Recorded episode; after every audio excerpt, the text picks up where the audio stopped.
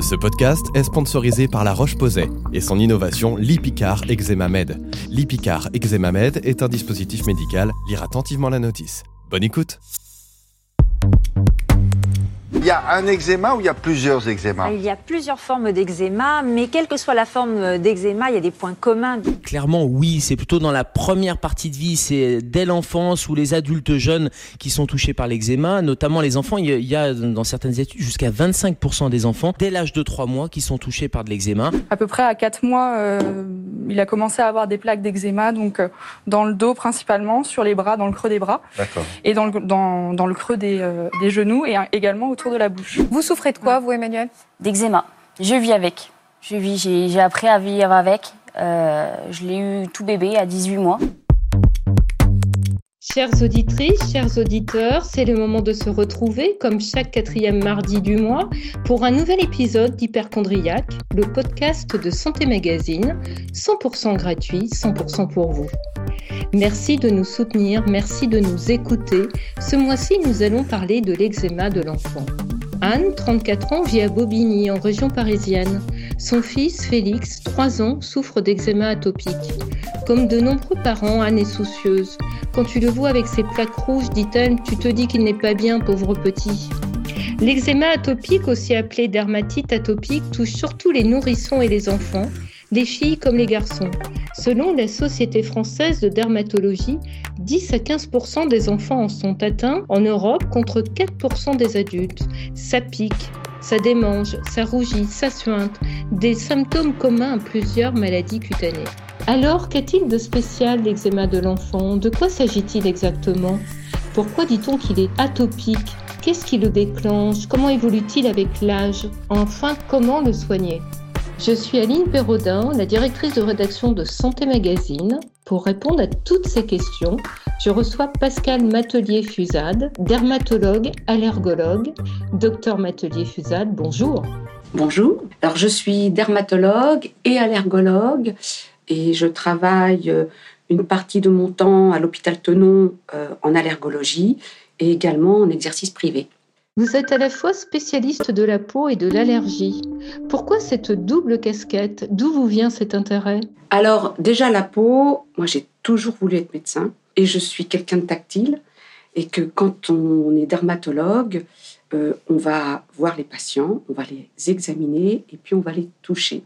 Et c'est quelque chose qui est dans la relation euh, médecin-patient, à mon sens, très important. Mon autre qualification d'allergologue, fait que en fait j'ai découvert que l'allergologie il suffisait pas finalement de regarder mais il fallait surtout écouter.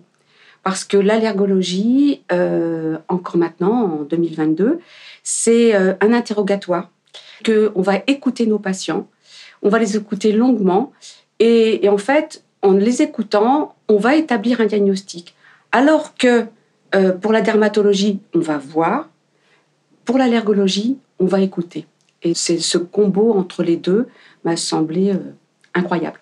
Je pense avoir été amoureuse de mon pédiatre parce que cette euh, volonté d'être médecin remonte euh, au primaire, 5-6 ans.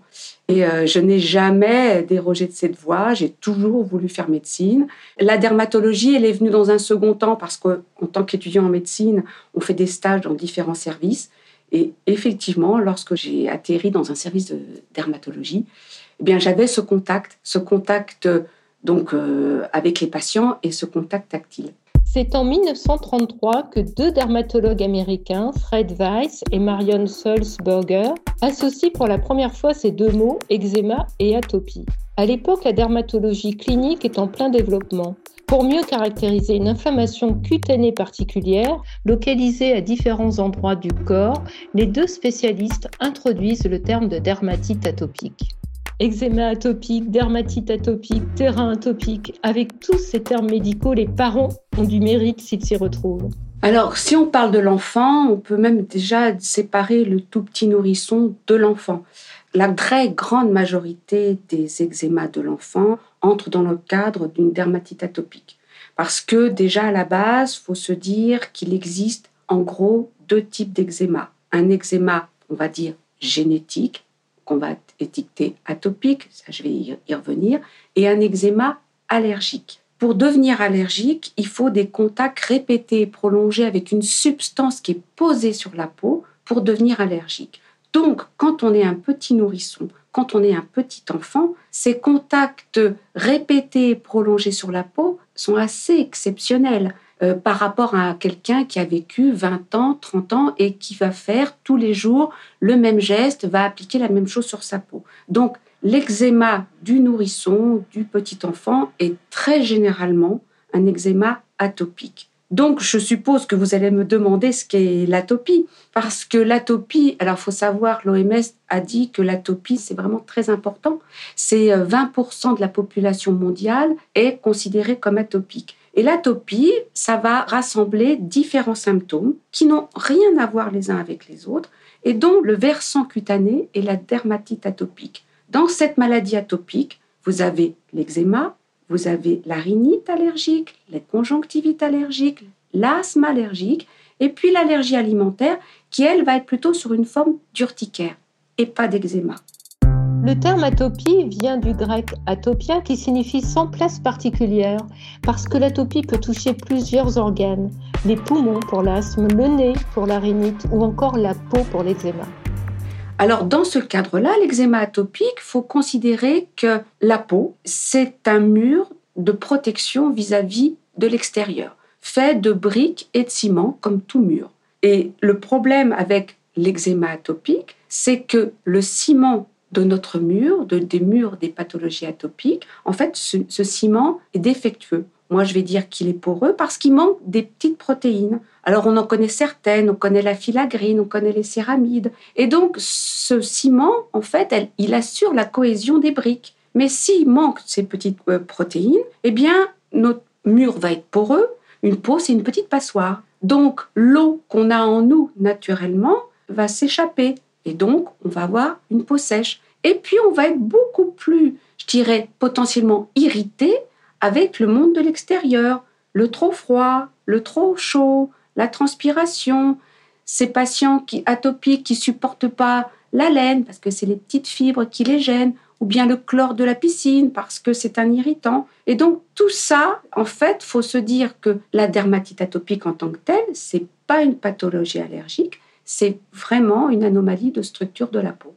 Alors, chez le petit enfant, de toute façon, c'est bien clair, la peau d'un bébé, dans sa structure, c'est la peau d'un adulte. Donc, en fait, il a la même chose qu'un adulte. Bon, simplement, c'est un petit nourrisson.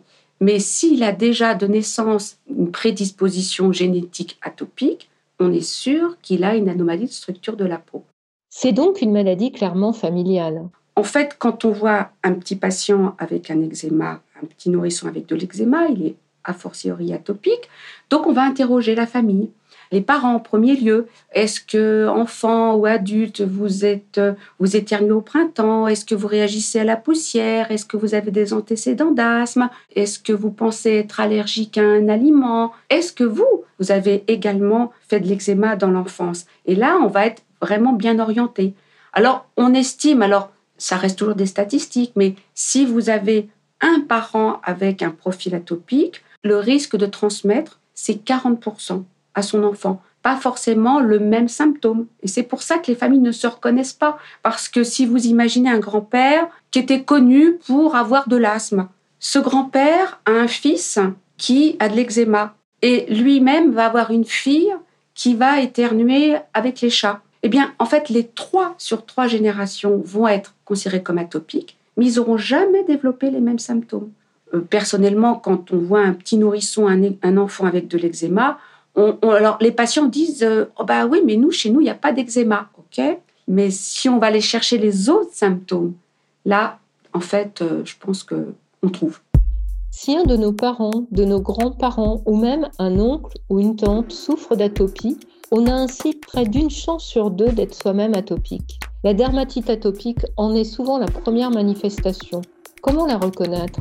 Alors, l'eczéma est assez facile à reconnaître parce qu'il arrive sur peau sèche. Et donc, nos anciens disaient que c'était une maladie inflammatoire chronique évoluant par poussée. de base. Alors c'est vrai que pourquoi ça c'est important de toujours rappeler notamment aux parents que c'est une maladie inflammatoire chronique évoluant par poussée parce qu'avec toute la, bonne volonté du monde, il dit bah oui mais on a bien traité mais on a stoppé puis c'est reparti.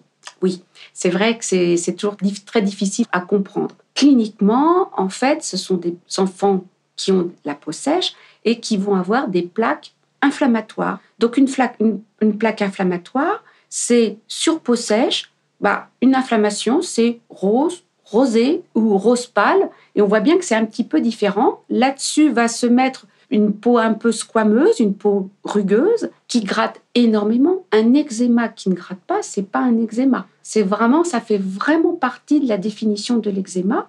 Et à force de se gratter, on va avoir des petites bulles d'eau, des petites vésicules. Alors c'est vraiment tout petit, tout petit. Même des fois à l'œil nu, on ne voit pas trop. Et puis des petites croûtes qui vont apparaître au, sommet de la peau. Donc, vous avez une peau sèche, une peau qui rouge, une peau qui gratte et qui va être des fois même un tout petit peu croûteuse. Alors, c'est pas les croûtes euh, des enfants qui tombent sur les genoux et qui ont des grosses croûtes. Là, c'est vraiment des toutes petites croûtes.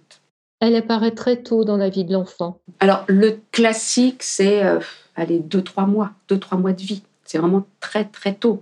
Ceux-là, ce sont des eczémas qui vont être quand même assez sévères parce qu'ils apparaissent très tôt. Après, en fait, l'eczéma atopique, très généralement, on va le voir apparaître, donc c'est deux, trois mois et puis euh, la première année de vie. La structure de la peau dépend de notre génétique, vous nous l'avez expliqué. Malgré cette prédisposition familiale, tous les bébés qui ont une barrière cutanée anormale ne développent pas pour autant un eczéma atopique. Pourquoi certains enfants en ont et pas d'autres? Alors après, il y a plein de facteurs qui vont, je dirais, influencer la survenue de son eczéma atopique. Tous les patients atopiques, donc ces patients qui génétiquement sont prédisposés à faire de l'asthme, de la rhinite, de la conjonctivite, vont pas tous faire d'eczéma atopique. Alors qu'on peut imaginer qu'ils ont pratiquement tous une peau, entre guillemets, une vraie petite passoire. Donc ça, on ne sait pas trop, effectivement, parce que y a, c'est sûr, notre mode de vie, on sait qu'il y a l'environnement, qu'on vit en zone rurale, qu'on vit dans une société très urbaine, l'exposition à l'extérieur, ce qui va changer d'une famille à l'autre, nos habitudes, euh, l'exposition aux microbes. Vous voyez, tout ça, ce sont des facteurs environnementaux qui vont influer sur notre génétique et qui vont révéler ou non, finalement, le fait qu'on va avoir de l'eczéma ou pas. Vous évoquez les différences entre un environnement rural et urbain les personnes vivant en milieu urbain développent plus de manifestations atopiques. Cette observation est à la base de la théorie dite hygiéniste, selon laquelle notre système immunitaire est stimulé par de nombreuses substances différentes quand on vit à la campagne. Cette multiple exposition lui assure une réponse adéquate qui protège l'individu de l'atopie. A l'inverse, quand on habite en ville, le système immunitaire est stimulé par peu de substances différentes, mais en plus grande quantité. Il devient plus sensible et plus réactif. Cela reste une théorie et elle ne fait pas consensus. Vous-même, vous ne la soutenez pas. Mais ce qui est sûr, c'est que la prévalence de la dermatite atopique a triplé depuis les années 60 dans les sociétés industrialisées. Cette hausse, selon l'Institut national de la santé et de la recherche médicale, s'explique par des modifications de notre environnement, les causes génétiques ne pouvant expliquer une évolution aussi rapide. Plusieurs études suggèrent que la pollution atmosphérique et le tabac jouent un rôle dans ce phénomène. On pense que l'environnement contribue largement. À partir du moment où vous avez une peau passoire qui n'est pas stimulée par des, des éléments potentiellement agressifs de l'extérieur, priori, il devrait rien trop se passer. Mais on, vit normalement, on va être soumis à plein de petites choses qui sont, euh, je vous dis, l'environnement euh, de, notre maison, euh, la poussière, les intempéries, le froid, les, vêtements qu'on va porter. On sait très bien que dans un habitat, il y a plein d'entre guillemets de polluants, d'éléments chimiques qui sont aéroportés. Donc tout ça, ça reste des éléments qui vont potentiellement être des agresseurs, des agresseurs pour cette petite peau qui est une passoire. On va dire que notre environnement, ces dernières décennies, a beaucoup changé, en sachant que la maladie, elle a toujours existé. Est-ce qu'il y a un facteur dans l'environnement qui, finalement, est prépondérant par rapport aux autres? La réponse est non. Alors après, on va être aussi à l'affût euh, des autres signes d'atopie parce que ces bébés-là, ils vont avoir de l'eczéma. Puis en fait, ils sont suivis par le pédiatre parce qu'ils ont fait une, deux, trois bronchiolites. Alors on se dit vraiment, bon là c'est vraiment un, petit atopique hein, euh, qui présente et des signes cutanés et des signes respiratoires. Est-ce qu'il y a un facteur commun qui va, euh, je dirais, déclencher les deux? On n'en a aucune idée. Donc c'est pas si simple que ça. Donc euh, parce que la dermatite atopique c'est c'est vraiment il y a la génétique et puis plein de facteurs autour qui vont influencer et tous ces facteurs là en fait on les prend pas tous en compte et puis où on n'en prend qu'un, mais il reste les autres. Enfin, donc, euh, pour l'instant, on n'a pas la solution.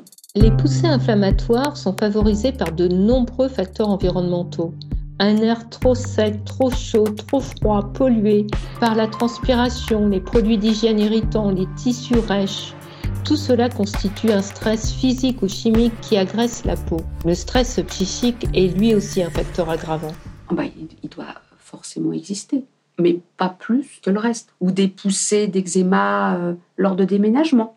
Le déménagement, c'est deux choses. C'est un environnement extérieur-intérieur qui va changer. Et puis, bah, on va dire le stress pour un enfant euh, euh, d'une nouvelle rentrée, de nouveaux amis. On, voit assez fréquemment des poussées d'eczéma à la naissance d'un petit frère ou d'une petite sœur. Bon, voilà. Mais pas plus, pas moins qu'une autre pathologie cutanée. Et par contre, il ne faut pas imaginer que l'eczéma atopique, c'est essentiellement à du stress. Comme l'intestin, la peau a aussi son microbiote. Elle est habitée par des micro-organismes invisibles à l'œil nu qui lui sont bénéfiques quand ils sont à l'équilibre. Or, des scientifiques ont observé que les personnes atteintes de dermatite atopique ont un microbiote cutané déséquilibré, moins diversifié, avec une surreprésentation de certaines bactéries pathogènes. Chez les enfants, cette différence n'est pas toujours observée. Le microbiote cutané est-il selon vous un élément clé de la dermatite atopique? Je pense qu'on n'en est qu'au balbutiement on commence tout juste à s'y intéresser. On sait bien qu'il faut des bactéries, alors euh, quand on décape trop la peau, on les, on les enlève, donc en fait on va être plus sensible à notre environnement. Donc il faut, je dirais, avoir un équilibre et pas être... Peut-être que des fois on a été trop trop incisif sur quelque chose. On le connaît mieux, par exemple au niveau du tube digestif. On sait très bien que les antibiotiques qu'on a donnés, alors on va dire maintenant il y a, il y a des décennies maintenant, on est beaucoup plus raisonnable sur les antibiotiques. Euh, eh bien, on sait très bien que ça a décapé le tube digestif et que ça pouvait entraîner euh, des pathologies. Pour la peau, il y a sûrement une influence, mais on n'en est qu'au début. Intuitivement, la réponse est oui. Mais savoir quel est le tenant aboutissant, ça, en fait, on va attendre un tout petit peu. Justement, comment intervenir pour améliorer les choses? Quels sont les traitements de l'eczéma atopique de l'enfant? Eczéma du nourrisson et dermatite atopique, c'est la même chose. Donc, euh, bah oui, là, une fois qu'on les voit arriver, euh, alors avec un petit peu de chance, on a un des parents qui avait de l'eczéma, donc il sait ce que c'est, il sait que ça va aller et venir, et puis à un moment donné, euh, bah, ça va plus ou moins s'améliorer. Donc, on explique ça aux parents. De toute façon, une fois qu'il a ses poussées, il faut bien la traiter. Comme on sait qu'il a le bébé a une peau, euh, je dirais, à petits trous. Il faut protéger sa petite peau. Donc la, crème, euh, je dirais, hydratante, si elle n'arrive pas dès les premiers jours de vie, même si on en met tout le temps, on n'arrive pas à prévenir la dermatite atopique, il faut quand même protéger la peau. Donc on, met effectivement de, de, la crème qui va, je dirais, protéger ce petit mur-là. Je dis, on met un enduit sur ce mur poreux.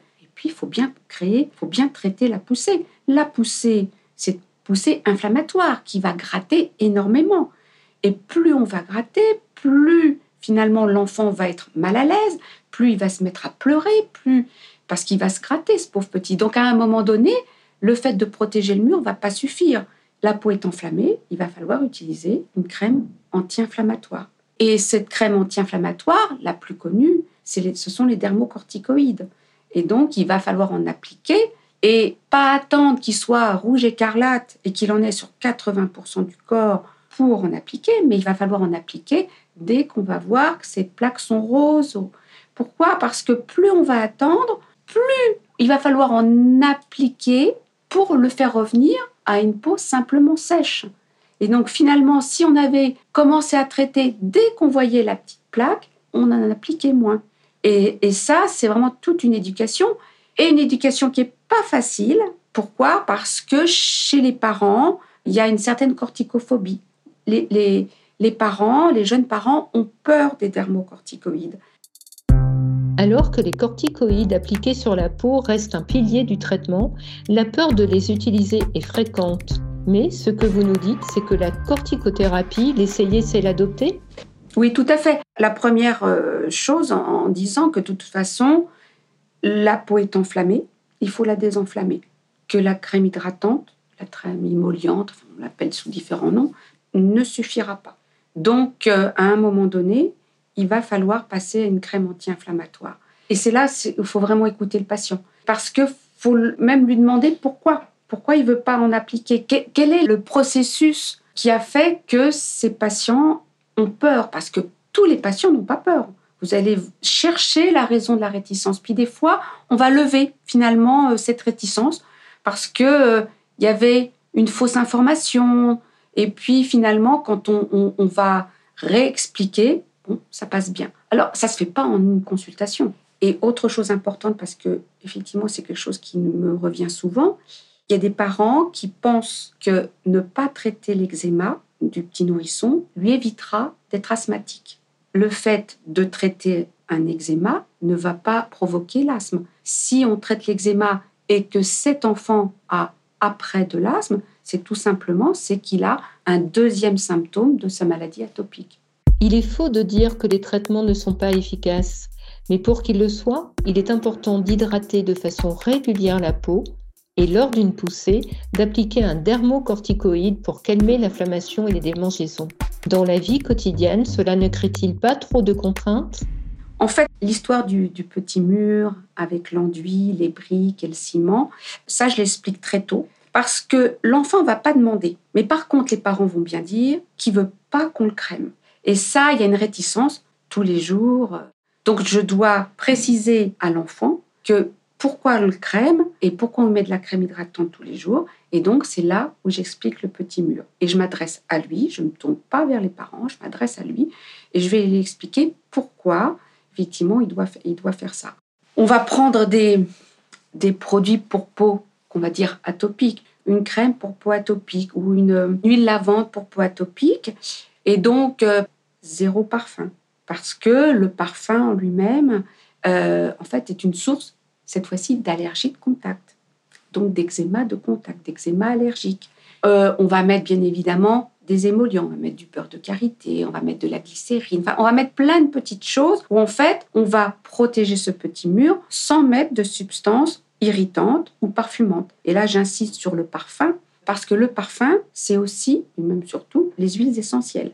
Les huiles essentielles, c'est du naturel, mais c'est du parfum, et le parfum est potentiellement allergisant. Après, il n'aime pas non plus être crémé parce qu'il va dire oui, mais la crème, ça brûle, ça pique. Et ça, à ce moment-là, je me retourner vers les parents parce que si il met une crème hydratante qui a des ingrédients qui ne devraient pas piquer, qui ne devraient pas brûler, c'est que sa peau est déjà enflammée. Et donc, c'est pour ça que ça brûle quand on met de la crème hydratante. Et là, je me retourne vers les parents en disant, voyez, si vous dit ça, c'est qu'en fait, la peau était déjà inflammée et donc ça le brûle. Alors que si vous avez mis un petit peu de corticoïde, je pense que la crème, en fait, hydratante, ne brûlerait pas. Moi, pour avoir eu une crème euh, une fille atopique, dès qu'elle a pu se mettre assise, 6-7 mois, c'était un rituel. Et en fait, elle montrait avec son doigt sur la table allongée la crème. Et quand elle partait en vacances chez ses grands-parents et qu'elle savait parler, elle me disait toujours Est-ce que tu as mis la crème hydratante? Donc là, je peux dire soit c'était une routine qui était normale pour elle, soit elle savait que c'était, euh, ça lui faisait du bien. Si vous en mettez tous les jours chez un petit enfant atopique avec de l'eczéma, il aura beaucoup moins de poussées. Alors, c'est vrai que pour les petits, alors, il faut simplifier la vie des parents. Parce que, admettons que dans la famille, ils en aient deux ou trois, ça va vite être la galère et ça va prendre un temps dingue. Donc, minimum le soir, sur tout le corps. Et puis, moi, je conseille aux parents, notamment des enfants qui vont à l'école, sur les parties découvertes le matin. Donc là, ça va prendre moins de temps parce que l'hiver, ça sera les mains et le visage.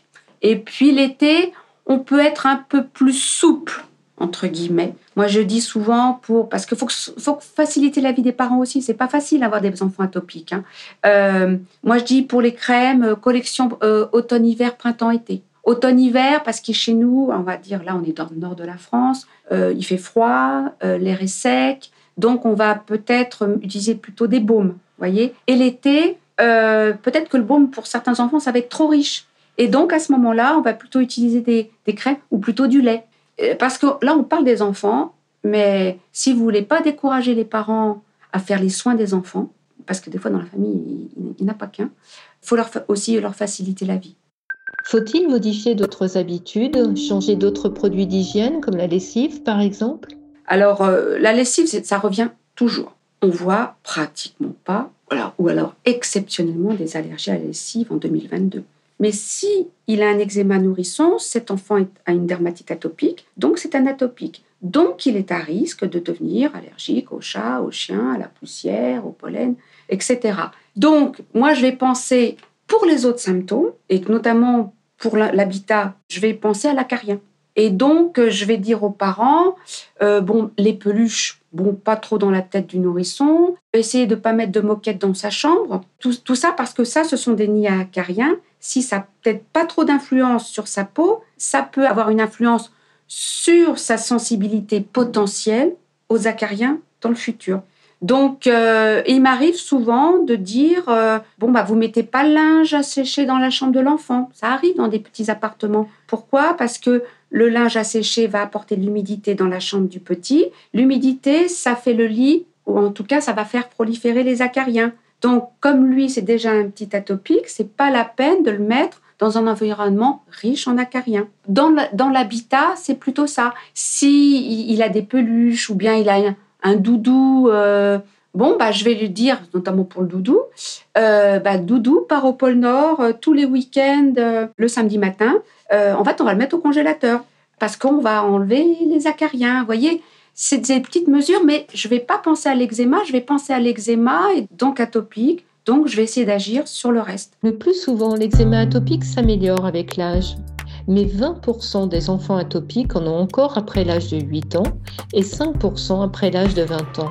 Pourquoi l'eczéma passe-t-il chez certains et pas chez d'autres?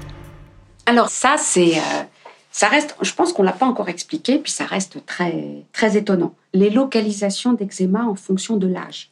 Alors là, on n'a aucune idée. Les tout petits nourrissons, on va dire que l'eczéma, c'est sur les parties rebondies, les joues, les bras, les cuisses, le ventre. Cet eczéma, vous le traitez, il a encore de l'eczéma. Et puis à partir de, on va dire deux ans, 18 mois, deux ans, ah ben là, c'est l'inverse. C'est dans les plis, les plis des jambes, les plis des coudes, le cou. C'est quand même, ces localisations ont changé. le bébé, c'est le même, les localisations ont changé. Après, il y a des localisations assez préférentielles notamment en maternelle, les mains. Les mains, pourquoi?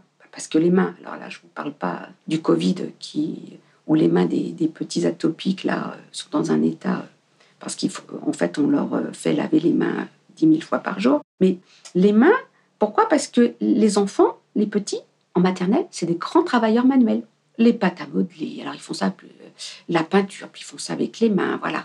Et donc, ils ont une peau à petits trous. Donc, ils vont être soumis à plein d'agresseurs et à ce moment-là, effectivement, ils ont une atteinte au niveau des mains. Alors, on va dire qu'ils ont beaucoup petits nourrissons, un peu moins quand ils rentrent en maternelle. Allez, pour la grande majorité, ils ont pratiquement plus rien en rentrant au CP. Mais ce qu'il ne faut pas oublier, c'est qu'on va en retrouver pas mal qui vont revenir. Mais là, à ce moment-là, ce sont des grands enfants, ados. Et même, et là, ados, ça va pas être les mêmes localisations. Ils auront à nouveau les plis, et à ce moment-là, ils auront le cou, les paupières, les lèvres, les poignets, les mains, les mamelons. voyez?